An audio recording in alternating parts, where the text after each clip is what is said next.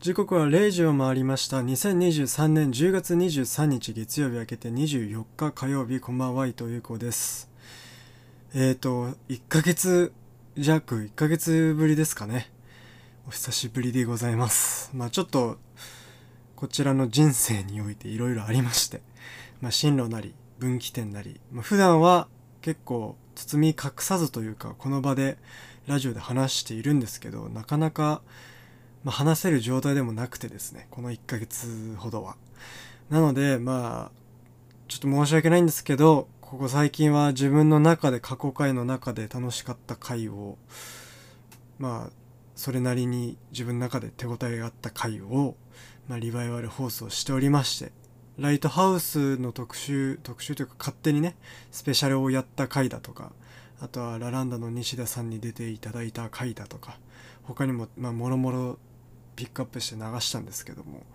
まあ、あれとか、なんか日付違うなとか思った人もいるかと思います。地上波放送聞いてくれた方はね。なので、えっ、ー、と、申し訳ないんですけども、まあ、今週からは復活してお送りしますので、また、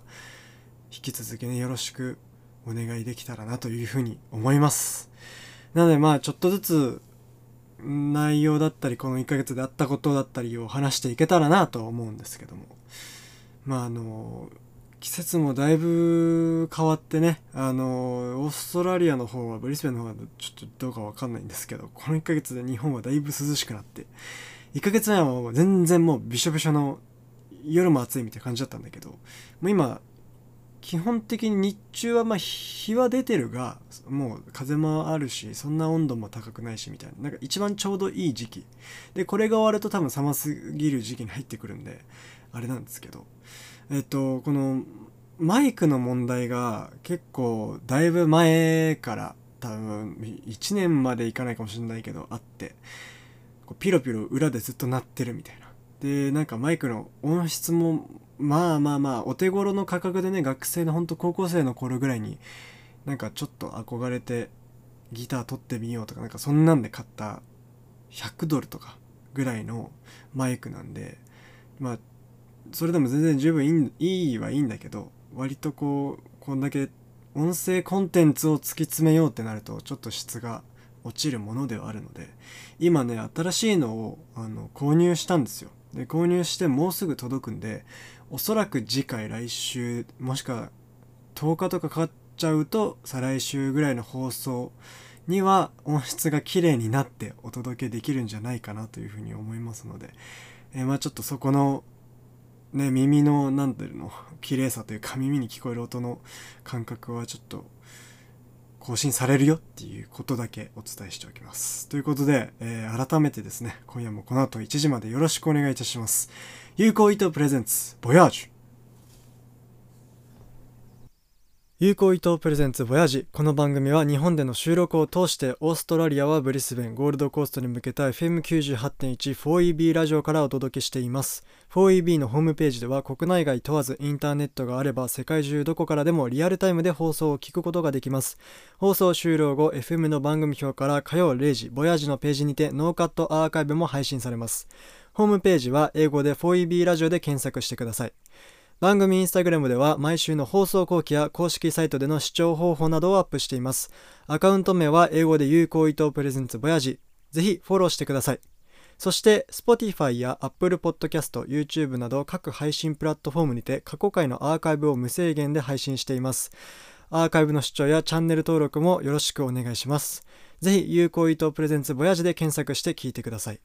この番組では留学においての質問や放送を聞いてのリアクションメール、何も関係ない雑談など何でも募集しています。メールは voyagecast21.gmail.com までお送りください。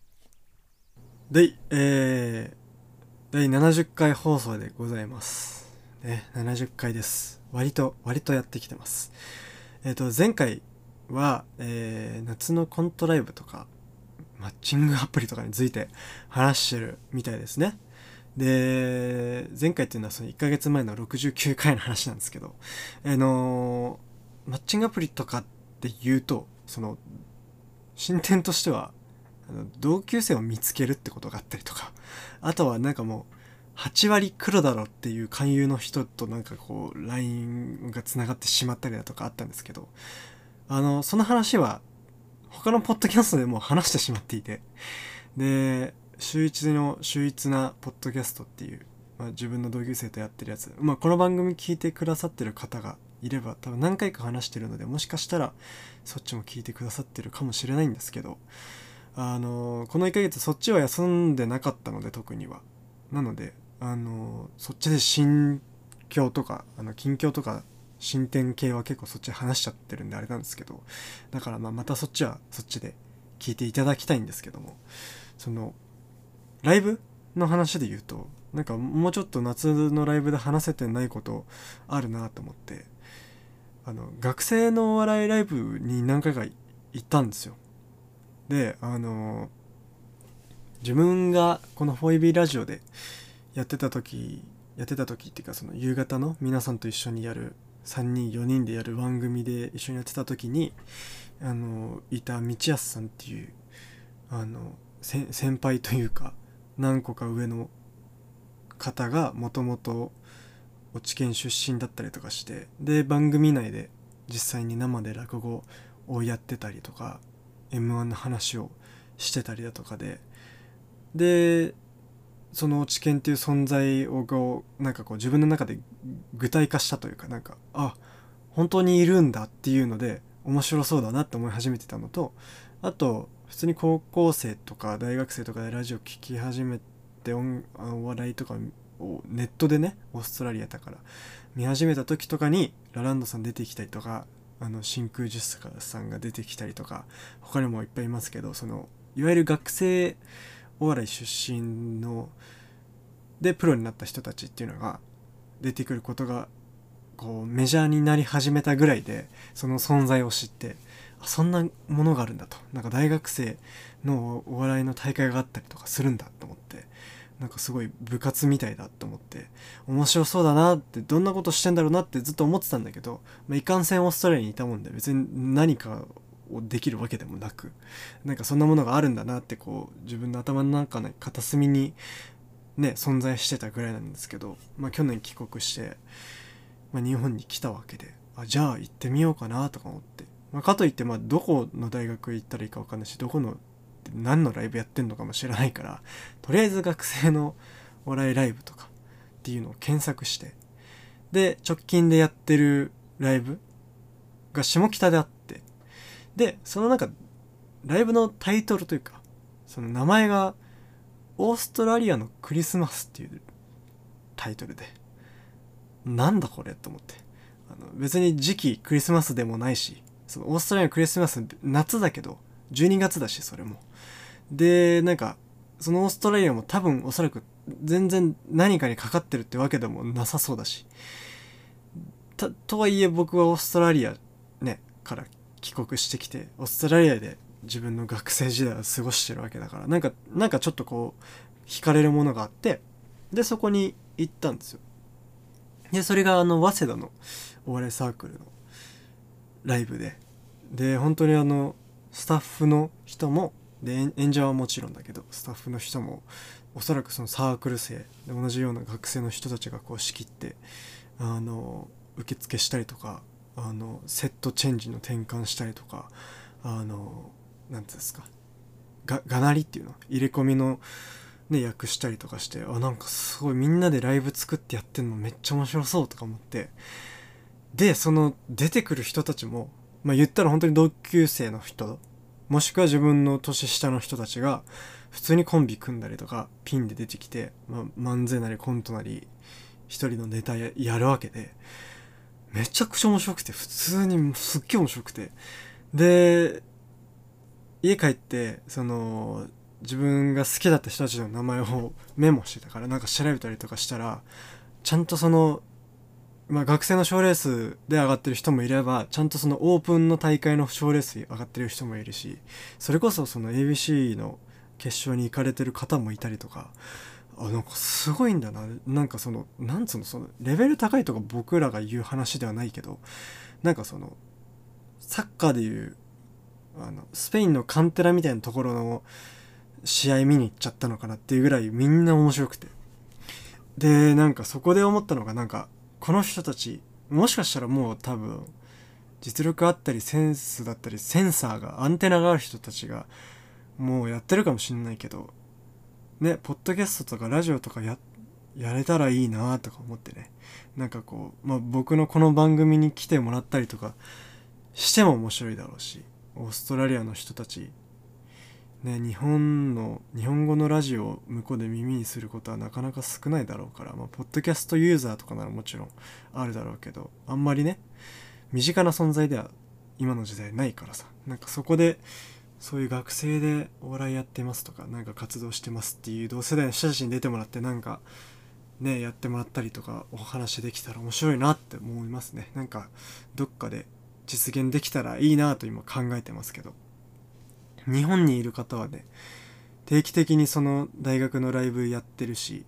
なんか合同で主催とかもやってたり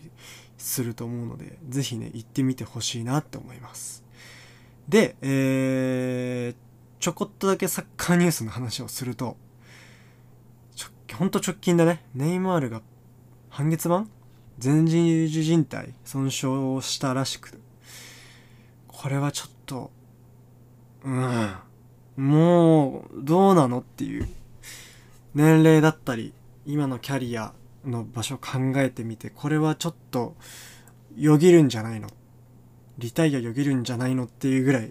の話になってきたなって思いましたね。この間友達と会ってその話したんですけど。いやちょっとついにこれはそろそろ本当にどうしようもない怪我になっちゃうんじゃないかっていうね。本当にかわいそうなんですけど。で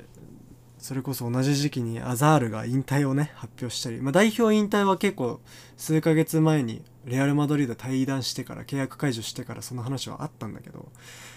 ああなんかもうあの時代の選手たち僕らが中学生とかで本当にサッカーにはまり始めてウイイレをやり始めたりとかなんかこうユニフォームを買い始めたりだとかニュース見始めたりとかサッカーの試合をこう夜中起きてフルで見始めたぐらいのあの時代のスターの人たちがこう軒並み引退だったりヨーロッパを離れて、まあ、ちょっとこのいわゆるうーんと言ったらあれだけどこうお金がいい国のクラブに行ったりだとかなんかそういう時代になってきてなんか年下のさ20歳のスター選手もゴロッゴロいるわけで。怖いねって話なんだけどね。やっぱそのあの今若い人たちはもちろん、ね、これからだけどあれだけどそのネイマール・アザール世代の人たちとかは本当やっぱ笑顔で楽しくプレーしてるところを見たいなって思ってね。1曲目いこうかね。なんかこんな感じだけど。えー、サンボマスター笑っておくれ。ユカウイトプレゼンツ Voyage.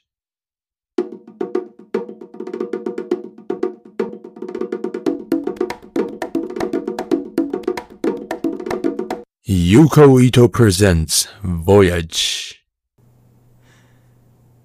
お送りしたのはサンボマスター笑っておくれでした。あのブランク明けというか1ヶ月ぐらいこのねボヤジやってなかったっていうのもあんのかもわかんないですけどあのラジオめちゃくちゃ下手くそになってる。もう全然ねそのつなぎとかなんかね喋りのなんかフローみたいなのが全然戻ってこないね。やっぱ継続ってほんと大事だなって思いますよこれつくづく。もうやんないだけでこんだけなまるんだから。筋肉っていうのは本当マッスルメモリーでこれ大事です。えー、改めまして糸井子です。FM98.1 4B ラジオ。この時間は日本語放送有効伊藤プレゼンツボヤジをお送りしています。えー、トークサバイバー2です。今流しました。主題歌ですね。今のがサンボマスター、えー、シーズン1からもサンボマスターさんのあの曲「花束」って曲があった。でそれ既存曲がシーズン1で使われてて。でそれももうめちゃくちゃあっててで僕もそれきっかけですごい好きになったんですけどで今回のこの「笑っておくれ」はトークサバー2のシーズン2に対しての書き下ろしで新曲で作られた曲でで総合演出というかプロデューサーがそのよくこの番組でも出てきますあの佐久間信之さんというテレビプロデューサーの元テレ東の人なんですけど今フリーで作ってて。でその人の、えっと「オールナイトニッポンゼロに彼らサンボマスターゲストでやってきて。でえー、まあ新曲初オンエアですってなったんだけどそのオンエアがあのブースのスタジオのスタジオのブースって別にめっちゃ大きいわけじゃないんだけどその中に楽器ドラムベースギターぶち込んで生演奏してそれをあのもちろんあの宇宙初オンエア的に電波には載ってるんだけど同時にそこでカメラが回ってて、えー、ミュージックビデオになりますよ。っていう企画で。でまずそれもがめっちゃ良かったし。あのーその企画の中でもリスナーの人たちが自分らで自撮りしてその、えー放送を聞いてる様子だったりその演奏を見てる様子を、えー投票というか投稿してそれがまたピックアップされてミュージックビデオになるっていうその当時撮られてた元がガッチャンコしてね編集されて。でなんかもうその企画がもうあったかいしさ。あの花束のミュージックビデオもめちゃくちゃいいんですよ。その一般一般の人たちというかあのその場にいる人たちにこう花束を渡して誰にでもいいから渡してくださいみたいな。なんかそれがこう曲と一緒にその様子が流れてくるみたいな。でそれもう本当に十人十色というか。もうめちゃくちゃこのサンボさんはこうなん本当にあのなんつヒーロー感というかななんて言うんだろうね。その弱い人たちも強い人たちも関係なく全員全員受け入れてくれる歌がすごく多くて。あのどうしようもない時に心を引っ張ってこう持ち上げてくれたりとかそのなんか無理に持ち上げずともなんかこう抑えてくれるっていうのが曲がすっごい多くて落ち込んだこの1ヶ月はよく聴いてたんですけど。あのトークサバイバーはあのシーズン1からねネットフリックスで見れるのであの見てない人はマジで見てほしいんですけど。基本的にはその、まあ、言ったらえっと、まあ、千鳥の、まあ、大悟さんが、ま、主人公というか、まあ、メインのキープレイヤーで。でまあノブさんとえっとまあお相手がこのエピソードによって違うんですけどがこうそれを見ながらコメントする感じなんですけどまあ言ったらドラドラマ脚本がまあもともと敷かれててでまあその中にいろんな芸、まあ、大悟さんをはじめとしてる芸人さんが入ってくるんだけどあのまあ俳優さんとか他のその演者側の人たちがこうストーリーを進行させていく中でこうなんていうんですかいわゆるエピソードトークを芸人さんが持ってるエピソードトークをこう求められるシーンがあるんですね。でだからそのシーンのシナリオはもう全くゼロでアドリブでそこからこう作ってったり自分の笑えるエピソードだったり泣けるエピソードだったりこういろいろあるんですよねそのテーマが毎回毎回。でそこに対してこう手札がどんどん少なくなっていく中えー、喋ってって。で例えばそのヒットがなかなか打ててないとその脚本の中で死んじゃったりとかそのそのシナリオから外されて脱落してって最後に、えー、トークサバイバーは誰だっていう話なんですけど。だから本当にもうあの入り組んだ脚本と実力勝負というかそのアドリブ力だったりそのね、お題はもちろん知らないわけだからそこで、まあ、しもしかしたら知ってたりするのかもわかんないけどその中でこうどの順番で手札出すかもあるしその一緒にいる芸人さんたちとね同じ内容かぶってもらえるし、まあ、かぶせるにしてもどの順番でかぶせるかとかなんかもうすごい魂の削り合いだしめちゃくちゃ疲れてる様子があの本編中にも垣間見れるんですけどあのお笑いが別にあの嫌いとは言わずとも別に好きじゃなかったりとかあのそんなに見ないよって人でもそれでもあの楽しめると思います。なんかあの設定自体もまず面白いしその脚本として。なんかそのめちゃくちゃ馬鹿げてたりぶっ飛んでる部分とかあの何て言うんだろう。一周回ってチーチープでこう面白にしてる部分もあるんだけどそれでもなんかねあのドラマの脚本がなんかすごい、えー、なんウィすごくウィットというかウィットに富んでるしあの設定に無理があることでそれがよりキャラクターのその面白さを増長させてる部分とかあったりするからその演じてる芸人自体の強さとか、まあ、逆に言ったら弱さとかが楽しいんでそのお笑い好きじゃなくても見てほしいなって思います。トークサバイバー2ぜひ。っていう感じであのコンテンツの話は、まあ、この番組には欠かせないんですけども毎回あの毎週のようになんか好きなラジオだったりこういう映像の話をして、まあ特にプレゼンに長けてるわけでもないんでただ好きだって話をするだけなんですけどそのこの休んでた1ヶ月の中でもあのラジオをねもちろん聞いててで新しいラジオにまあちょくちょく出会ってましてでまあ実際もうちょい前なんだけど別にそのこの1ヶ月から出会ってたわけじゃないんだけどあの春と飛行機のグピグパグポっていうのがあってでこれあのゲラっていう、えーインターネットラジオアプリだから言ったらスタンド FM とかに近いのかなああいうスマホで聞けるだから日本の地上波とかじゃなくてだからそれこそ今オーストラリアで聞いてくれてる人がいたらあの聞けるんだけど。だから今日今日紹介するやつ全部ねオーストラリアでも聞けると思う。の、えーその春と飛行機っていうねコンビがいて。でなあとある程度皆さんがスマホを触っていれば、えー一度は出会ったことがあるであろうあのバキドウさんなんですけどもいわゆる、ま、もう本当に知らない人はもういないんじゃないかっていうぐらいのあのエリート童貞の方なんですけどこの間 YouTube が100万突破してたりとかもう本当に本当にすごいところまで来ている童貞の方なんですけどあの正直そのバキ移動でバズったりとかありましたがそんなこと関係ないぐらいその地方が強いというかあのネタも面白いし喋りも面白いしまずその人の強さがあるし出身のエピソードも面白いしみたいな。それで最近はその帰ってきてからはあの彼らがコンビで出てるライブ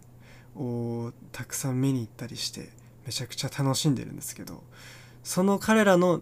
良さが結構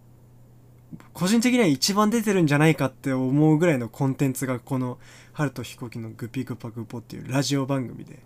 でそのゲラゲラっていう放送局自体がまあ芸人さんのあのラジオ番組をたくさん作ってたくさん出してるからすごいお笑い好きの方々にとってはすごく楽しいアプリだと思うんだけどその中でもかなりランキングも毎週上位だしランキングシステムが一応あるんですけどあのすげえ面白いのでぜひ一度聞いてみてください。最近はあのスウェーデンに旅行してる話があって。でまあその知ってる方々からしたらもう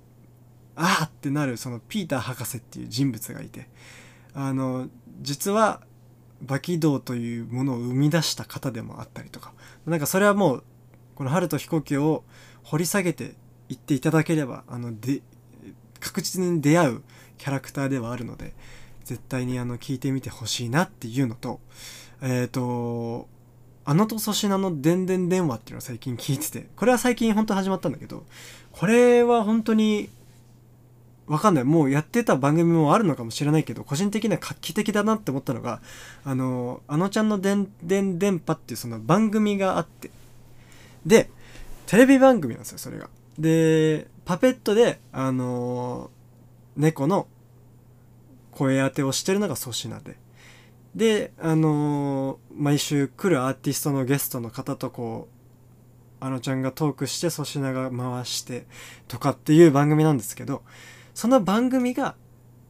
同時進行でポッドキャストを配信し始めてであのちゃんとその本来はパペットとして喋ってる中の粗品さんがこう出てきて粗品として普通に霜降り明星の粗品として喋ってる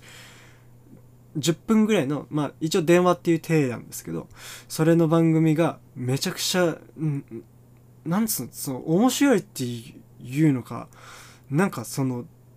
いや面白い面白いんだろうな。その俺は面白いから聞いてるんだと思うんだけどあのとにかくなんかいいんですよね。そのあのまあ彼ら2人特有のまあ粗品さんが離婚してなんかいろいろ噂とか立ってる。なんか意味わかんないのもありましたけど。あのとにかくその2人の相性とか人がめちゃくちゃこうバチバチに噛み合ってて10分なんだけど全然その一瞬で終わる。まあ10分だから一瞬で終わるのは当たり前なんだけど。あの配信してすぐランキング Spotify とか確か1位になってたしあの Spotify だけかな？確か。独占だから。地上波関係ないんでオーストラリアでも聞けるし。あのまあ知らなかったらもしかしたら興味ないかもしれないんだけどどっちかでも知ってたら聞いてほしいなっていう番組で。で同じく Spotify 独占で言うとチェルミコの「オールナイトニッポン」ポッドキャストっていうのがあって。で最近というか、まあ、半年前くらいか。もうちょいもうちょい新しいかもしれないけどに始まってたんですけどまあ、オールナイトニッポン、日本放送制作のポッドキャストで、あの、面白いの、めちゃくちゃ。あの、なんか、ちょっと、なんていうのかな。もしかしたらなんかこういうのは、なんだろう、嫌がるかもしれないけど、クリーピーのオールナイトニッポンの系譜が若干その血が通ってる感じというか、まあ、作家さんが一緒だったりするからなのかもしれないけど、なんかね、すごい面白いんですよね。あの、もちろんお笑いの人じゃないし、ただラジオをめちゃくちゃ好きで楽しんでるからだと思うんですけど、すげえ面白いんですよね。あの、何が面白いっていうのがパッと出てこないんですけど、あの、チェルミコのオールナイトニッポンポッドキャストはぜひ聞いてみてほしい。なんか、朝聞くのがすごいいいと思う。なんか朝起きて朝食食べながらとか、オーストラリアのビーチの日差しとかが一番いい気がします。ぜひ。でね、あの、まあ、この人たちはラップグループなんですけど、まあ、だから、クリーピーとなんかこう、いろいろ個人的に感じる部分があるのかもしれなかったけど、その、ラジオと音楽って、すごく密接というか、僕は結構ラジオを聴いててかかってきた音楽が、あれ、いいなって思う時が、まあ、まあまあちょこちょこあるんですよ。だから好きなパーソナリティの人が選曲して流してたりする番組は特にね。で、なんかその中で、数ヶ月前とかによく流れてて、あ、なんかすごいいいなって、なんか歌詞の感じがすごく僕、僕っぽいっていうのが、なんていうの、僕の好きなものっぽいっていう感じがあった曲です。お聴きください。えー、チルズポット、バイバイ。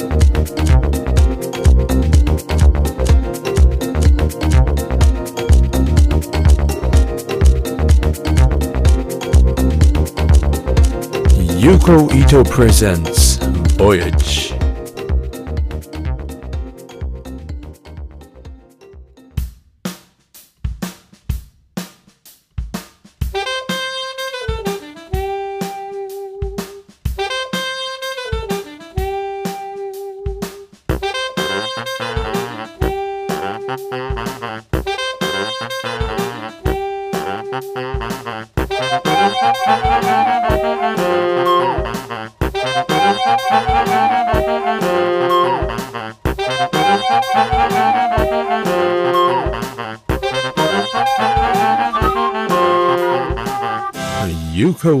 Presents Voyage.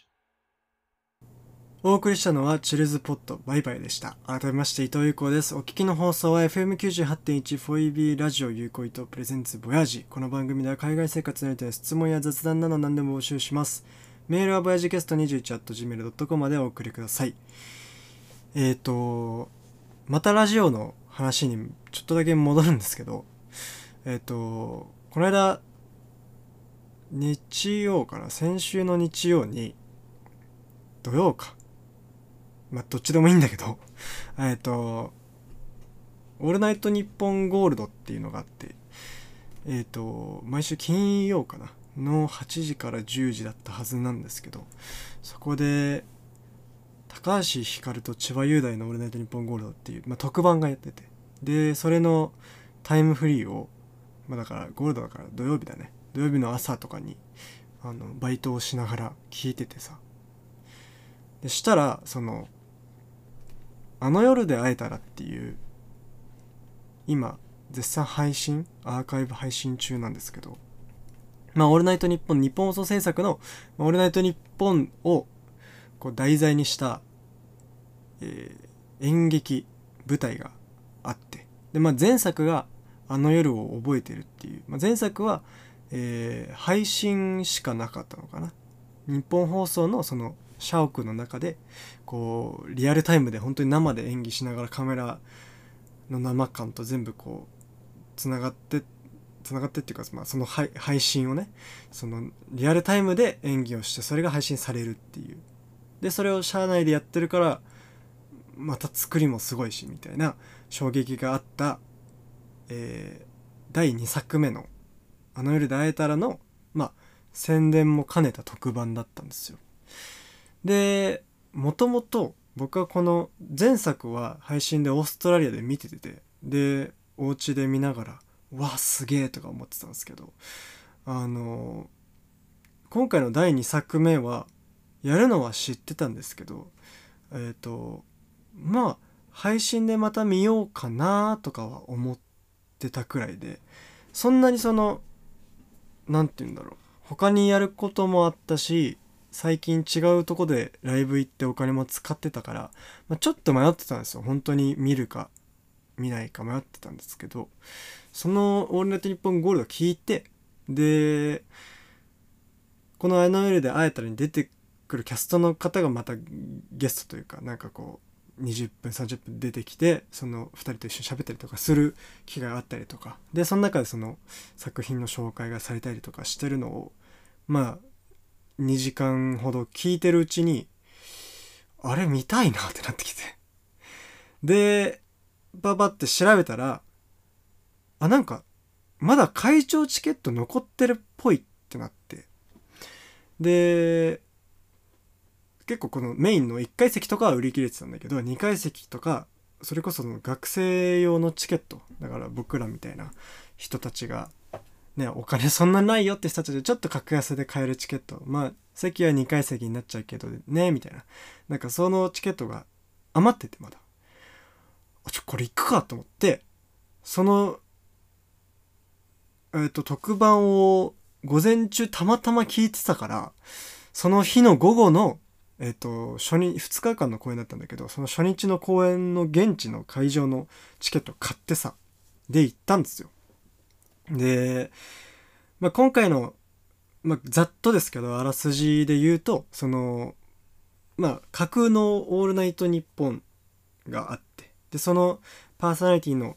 人が、えーまあ、番組1年やってで、まあ、ディレクターさんだったり作家さんだったり AD さんだったりみんなチームであるんだけどその1年が終わるところで、ま、番組イベントをして番組自体が終了することになりましたっていうことが、まあ、経緯としてあって。なんだけど、えっと、その実際どうして辞めるのかとかが全く判明してなくて。でディレクターのチームの中でも共有されてなくて。なんだけどその中でも番組のイベントは成立させなきゃいけないとか。あの番組を成立させなきゃいけないんだけどそうは言っても存続はできたらさせたいしそのディレクターの方はそうだしとか。なんかそのラジオというものなんかもうちょっと大きく言うとラジオ局というものに関わる人たち全員がその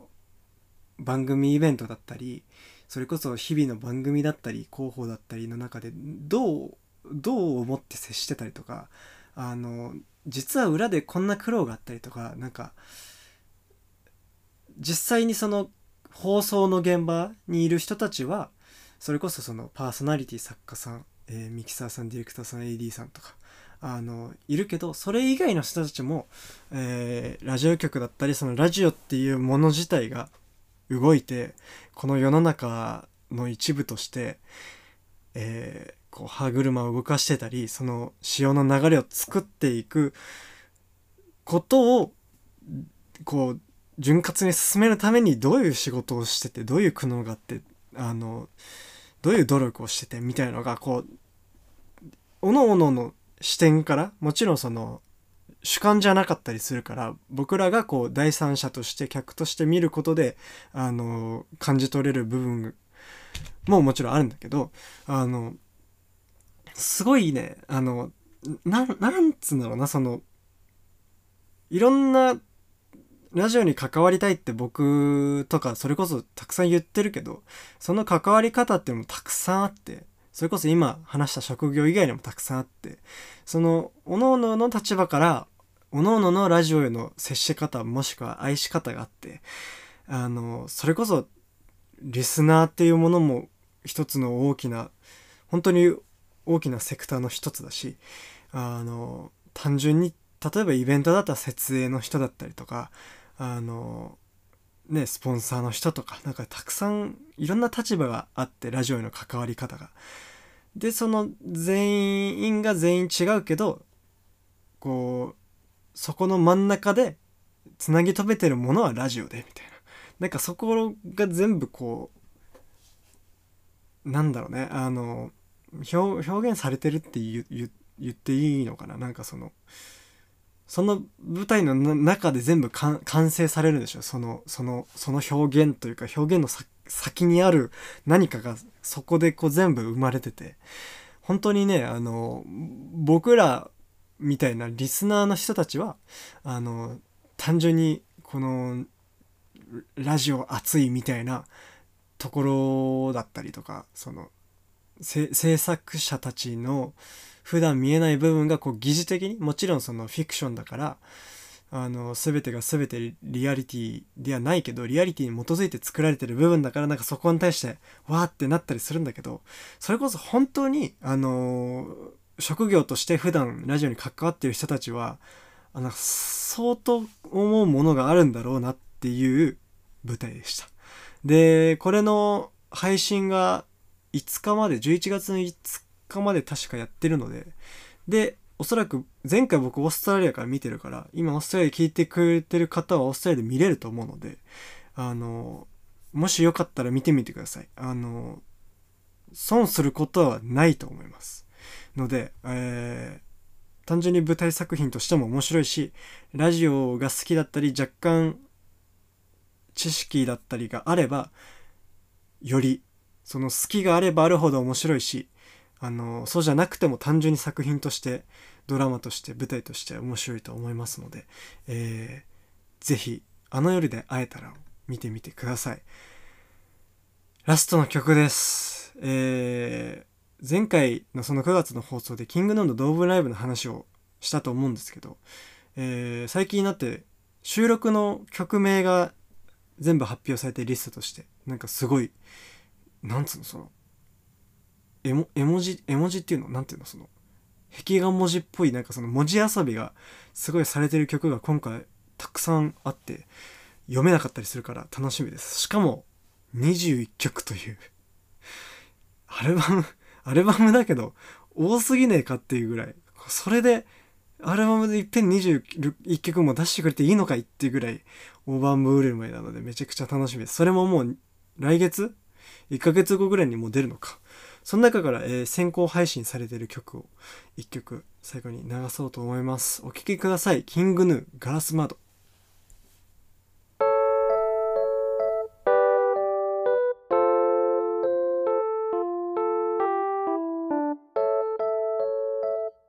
Yuko Ito presents Voyage.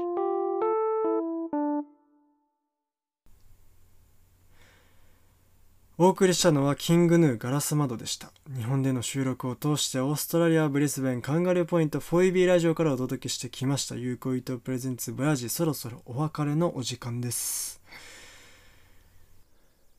放送局 4EB ラジオはオーストラリア政府のサポートを受けて50カ国以上の言語で放送しているクイーンズランドのコミュニティラジオ局です。ブリスベンはカンガルーポイントから放送しています。